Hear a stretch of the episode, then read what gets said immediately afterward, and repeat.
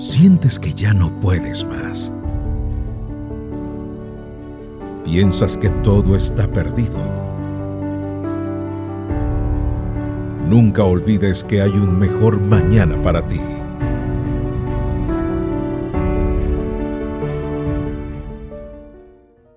Dios decide olvidar.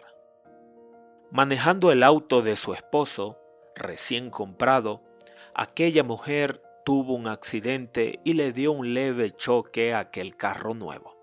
Cuando se dio cuenta que no podía arreglar el golpe, antes de que su esposo se enterara, le pidió a sus dos hijos pequeños que no le dijeran nada a su papá, lo que sucedió totalmente lo contrario. Papi, papi, no vas a creer lo que hizo mami, dijeron los niños. Es algo terrible que ella no quiere que te digamos, pero lo que hizo fue que chocó el carro. Así que cuando el esposo vio a su esposa venir, la abrazó, le dio un beso y él ya sabía lo del accidente. Ella se sentía muy mal y quería arreglarlo inmediatamente. Pero el esposo fue sumamente comprensivo y le dijo, cariño, no veo por qué quieres arreglarlo enseguida. A lo mejor lo vas a golpear otra vez y entonces simplemente arreglaremos las dos cosas al mismo tiempo. Se rieron, se dieron otro beso y no solamente la perdonó, sino que también eligió no recordar aquel incidente. Nunca más lo recordó.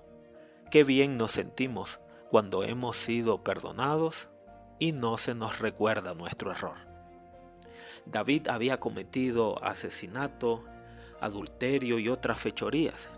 Y si miramos la historia bíblica, nos damos cuenta que su vida está manchada por desaciertos. Sin embargo, la Biblia lo recuerda como un hombre conforme al corazón de Dios, porque en el momento que pidió perdón, se arrepintió, fue un arrepentimiento genuino y real. La promesa bíblica en Salmo 51.9 nos dice, no te fijes ya en mis pecados, más bien borra todas mis maldades. Dios decide olvidar nuestro pasado. Dios decide olvidar nuestro pecado. Dios decide olvidar todo lo malo si vamos a Él con arrepentimiento y Él nos dará de su amor, de su bendición y de su perdón. Y así habrá un mejor mañana para ti.